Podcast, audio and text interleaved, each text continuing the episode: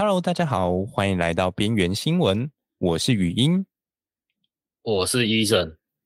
最近我看到一篇还蛮有趣的，算报道内容。它其实是去解释一篇研究，他们的一些研究发现。这样，这份研究呢，它就在讲说，热带的树木啊，它们其实会依靠着一个社交距离来保护这个地区的生物多样性。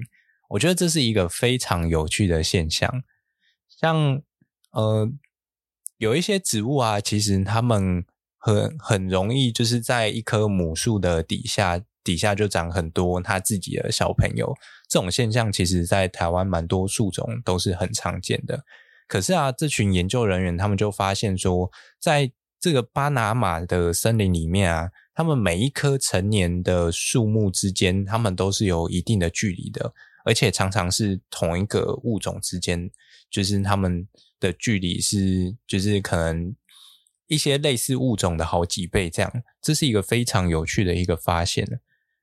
因为像会形成这种呃一个现象，它主要是来自于说，你的小苗在这棵母树底下，它会有一种有点类似排斥作用或者是一些毒杀作用的情况出生，所以才会导致这些幼体没办法在它的一个。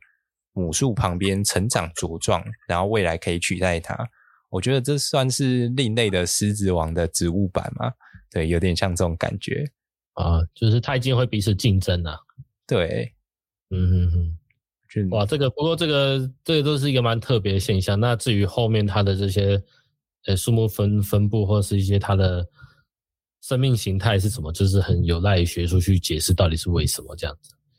对啊，的确，可惜这个不是影片，所以，呃，我我看到这篇网站，它上面的照片就是有特别 highlight，也特别去调色吧，所以明显这个树是大概均匀分布在这个森林里面了。对，看起来很酷。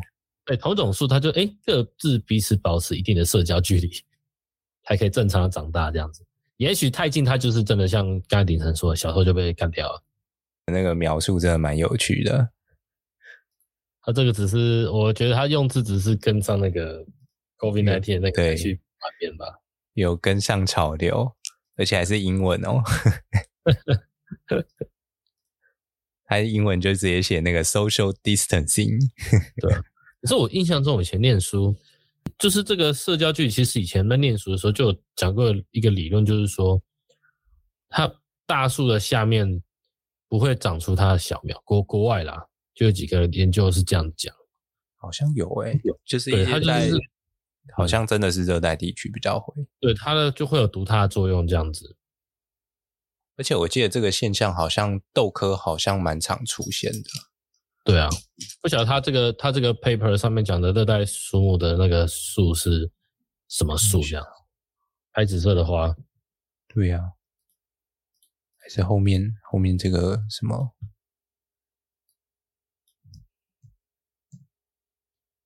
？Dipteryx oleifera，哦，真的是豆科的诶。对啊，原产于洪都拉斯、尼加拉瓜，但我看不出来这是哪个属啊。豆科的属太多了，它大，哎，它是一个大科吧？对不对？我记得是超级大，世界大。对啊，豆科。然后再下一篇是莫迪政府的新环境法对于印度的生物多样性和森林构成威胁。这篇呢，主要是在讲说印度他们因为主要还是跟经济有关系，受到了经济的一个算影响嘛，他们希望说可以增加人民的收入，所以呢，现在的这个政府他们就决定去。处理掉这个原本很碍事的法规？没有啦，就是他们希望可以去开放一定的一个森林，去作为这种呃城市化或者是矿业，还有一些就是相关的工业和基础设施做发展，这样。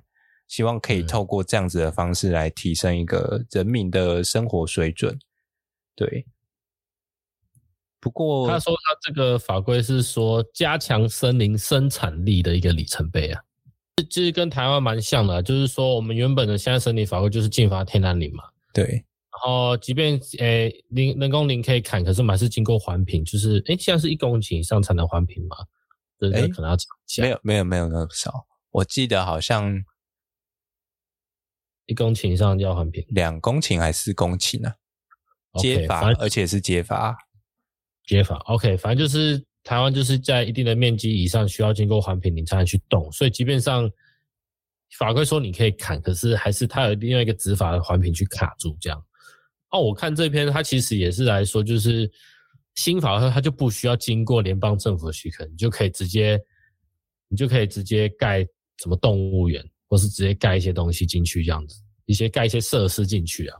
那就一样啊，就是环团呢，就是说啊，你这样子会变成是变相利用这些林地来去用其他东西，这样子，就是就是保护和经济上那边的一最经典的就是保护环境保护和经济上面的冲突啊。对啊，对，这种反正这种东西它本来就会有它自己的消长存在，像在日治时期，台湾其实就。一一度从就是保护，然后还有到那个林产两边，就是一直在互相，有点像是一个推挤嘛，还有争夺主权的感觉，这样，对啊，对。然后可是我我这边我这边想要开放讨论一下，嘿，从以前到现在一定都没有人工林，人工林可以产生的话，一定是先砍掉原有的森原生林原始林，才有办法变经营成人工林。嗯，对吧？嗯，好像可以这样说，但其实也会有例外。像你在沙漠区造林的话，就就会是完全的人工林，但它的成本高。比如说以台，我们以台湾为例啦，对啊，就是日本来经营的时候，一定也是选定，比如说我们现在几知道几大林场，它就是立地条件好，可能树长得蛮不错，所以它就是进行开始。诶，经营规划去砍这样子，那当然砍了之后，他们还有种啊，就是是是变成人工林的管理这样子。对啊，对啊，那那如果他增加修法去增加这些生产的话，如果只要合理的经营，基本上是我个人觉得是好事，因为本来各位拉屎所用的卫生纸 就是这样子来的。对啊，没错，对，没有错。就是，可是我我自己就比较好奇，可是当我们对木材的需求增加的时候，按我们现有的人工林没办法供应的时候，是不是可以接受去砍部分已经退化的原始林？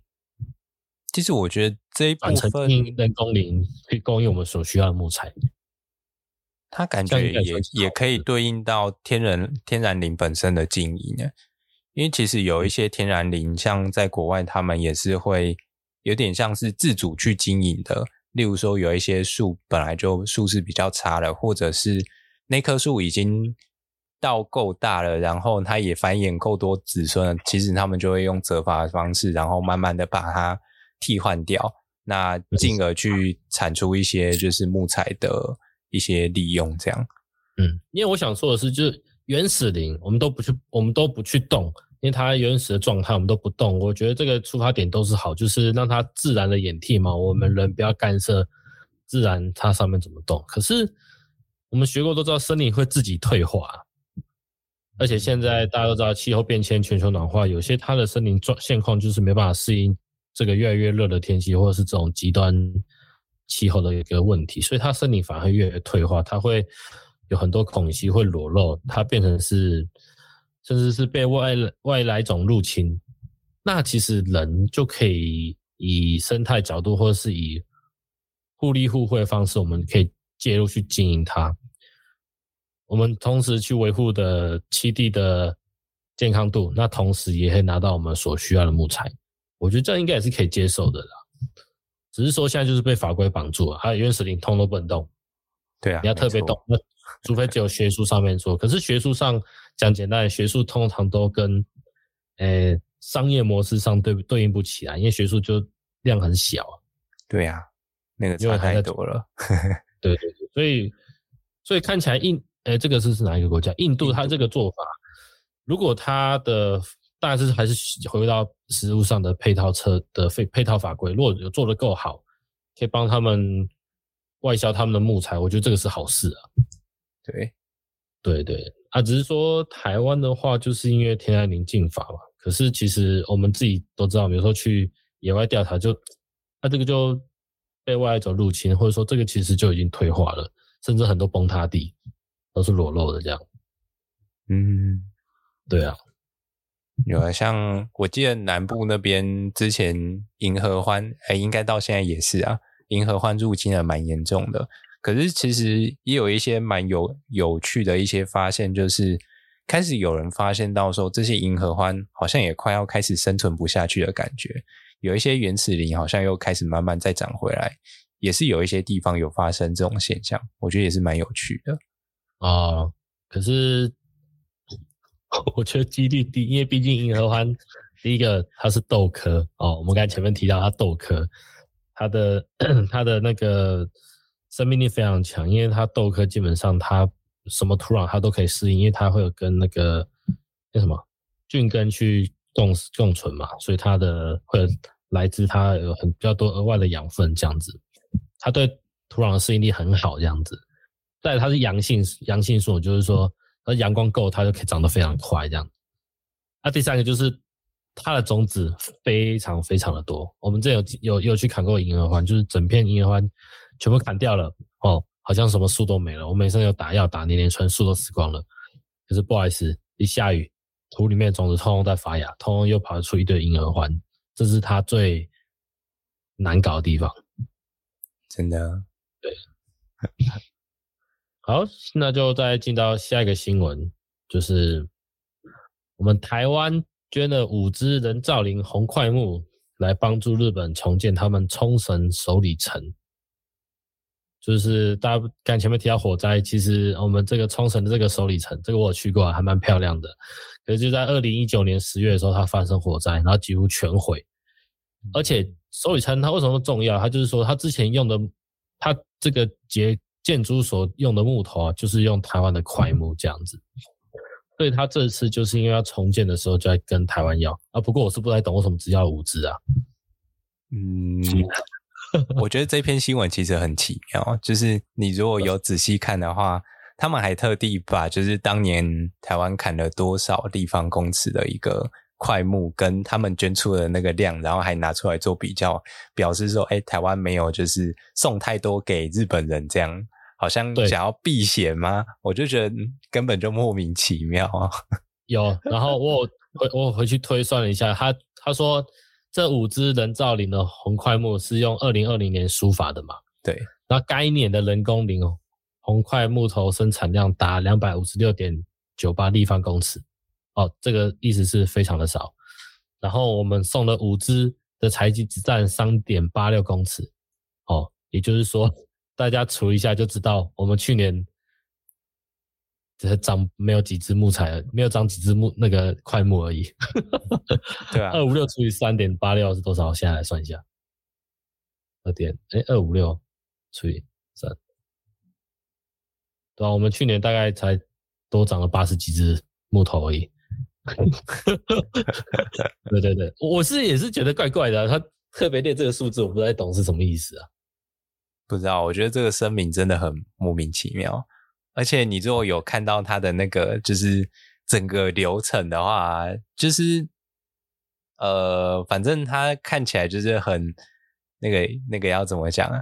就是那个很过程很曲折离奇吗？也不，他原本好像说可以嘛，对。然后我们的那个谢长廷去看一看，然后说哎，又会终止，然后现在又突然又说可以，对不对，对啊？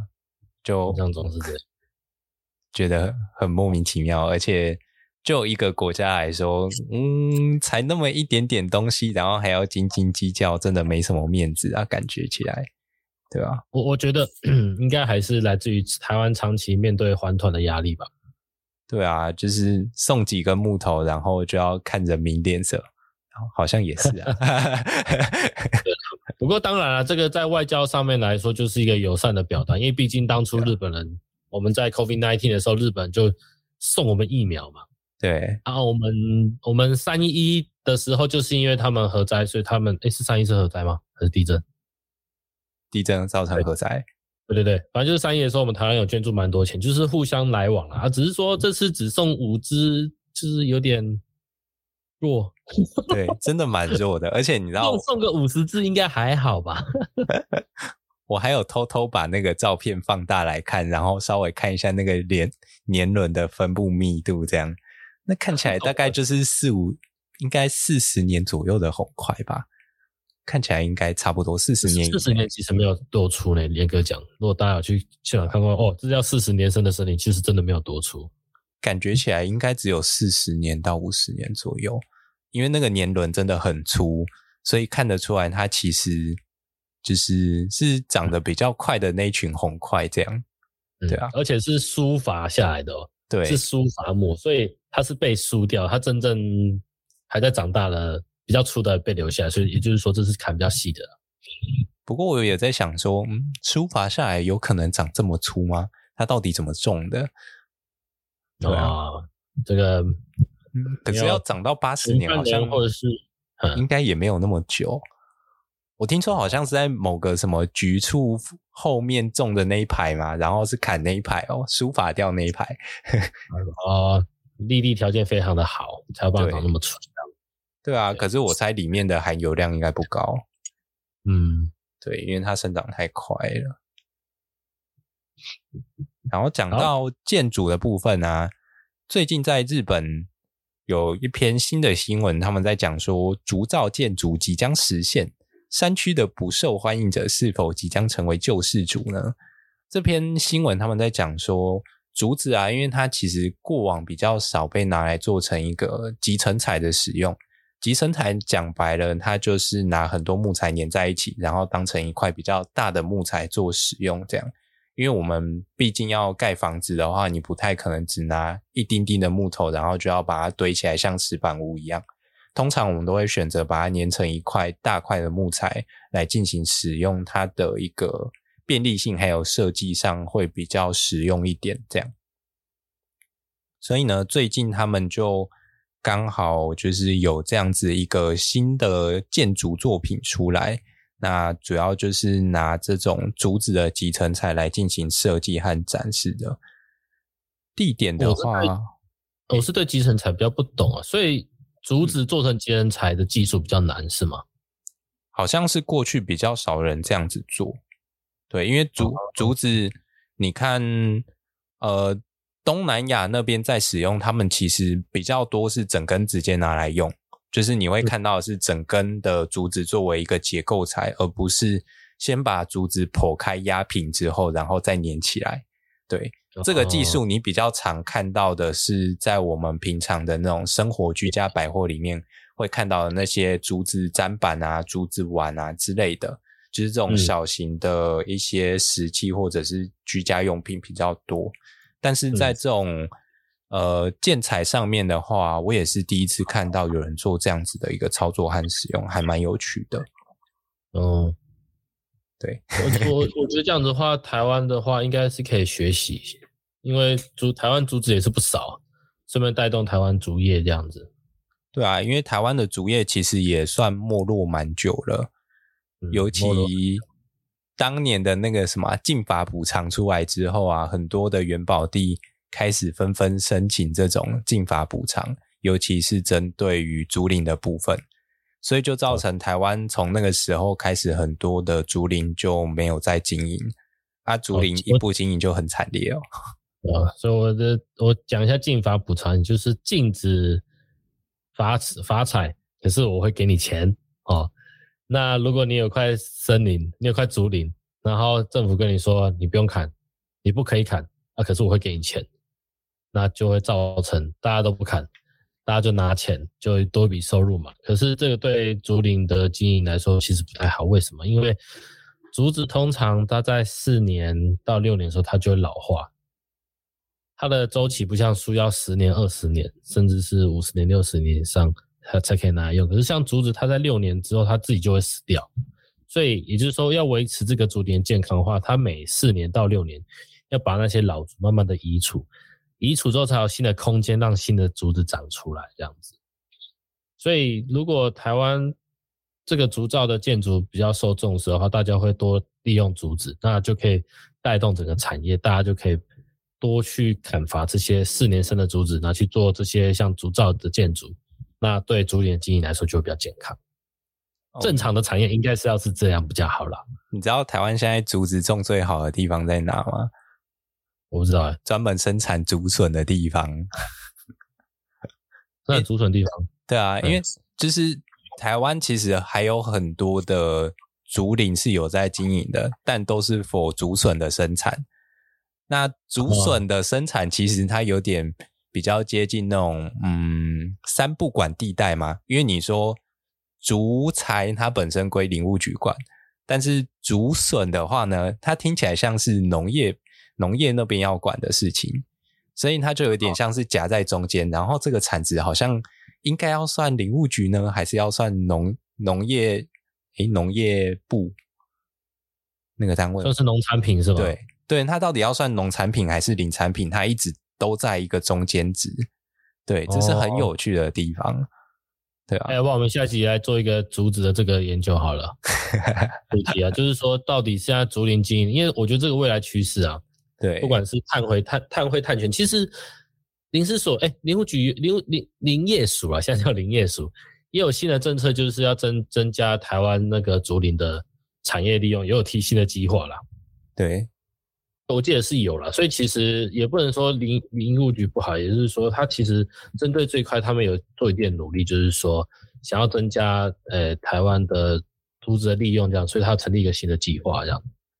但其实我觉得最重要的还是下游的产业端要推得起来，因为你后面不赚钱的话，你前端的东西搞再多都没有什么用，这是我觉得很现实的地方。对啊，因为。像林业现在最大的一个问题就是，你下游的产业端没有人要买，那你生产过多，反倒会供给过剩，那反而会让你的产品的价值往下再掉。对啊，其实最经典就是最最顶层讲的就是说，通常最缺乏一个贩售品或是媒合平台啦。我们种的树或是我们砍的树，呃，放在哪里卖？啊，要卖给谁？它价格怎么算？就是目前最缺乏的是这个东西，这样子。对，没错。对，通常都只是说私下的去啊、哦，我跟你买木材，或者我跟你怎么样这样子。可是通常就台湾比较也有平台没有错，可是我们也许下去可以找这些平台出来，其实没有到很活络了。对对，真的使用的人真的很少，然后大部分有时候还是要靠那种就是造。就是我们会有那个公司有林的一个辅导计划，那有的人甚至要靠那本上面的那个电话一直一直打，问人家有没有木材可以用。对，嗯，真的还蛮夸张的，就是因为他们有时候是有一些计划需要使用到一些国家的，就是国产材这样，那他们就必须要去外面找这些木材进来使用。可是国产材现在最大的一个用途。在就是这些公标案里面，最多的都还是拿去当模板使用。就是你可能去盖个水泥建筑，外面不通常都会挡一些那种木材嘛，国产材都用在那里，装饰用，真的是装饰用。对啊？没有人敢用啊！我现在太编辑吗？装饰用，可是不是真的用。要不然就是每次展览展出来，哦，我们台湾国产。国产材好棒棒，然后展示品这样子。对啊，然后展示完之后，到底真的有几家厂商敢用？然后真的有盖出东西来，真的非常稀少，比日本的空压机还要少。哦、也许我觉得下次我们把这国产材和竹林的，下次可以再讲一集，讲深一点。我觉得可以，这个东西可以讲很深，因为这个就回归到我们从以前呃。大学念的时期就说要主改升个农业部，好，现在升个农业部了，那我们实际上问题木材自给率小于一 percent 的问题到底该怎么办？这小一 percent 也是相信从我们大学听听到现在，对啊，还是小于。现在这个林业署它未来规划是什么？当然我知道现在近零排放的一些政策，它有提出说来未来要增加到，嗯，我记得是五 percent 还是十 percent 以上吧？对啊，可是至于怎么提升，我们可以我再来跟大家好好聊。对，我们可以直接把政府的政策翻出来，一个一个对账。哎，这样会不会到时候直接被国防部啊？这都是公开资料啊，对啊。当然，我们就 都都是曾经的是森林人嘛，当然还是希望台湾林业的好这样子，爱之深责之切。可以可 以，这说法我下一题，下一题，哎，哦，最后哎，对啊，已经到最后了。最后我们要来介绍两本新书，就是近期雪阳世界还有那个游子界这两位算作家吗？应该可以算作家吧。反正雪阳他本身就是一个户外登山的，算是登山摄影师或是网红作家。对对对对，那这样子写啦，对，可以，那个描述比较好。对对。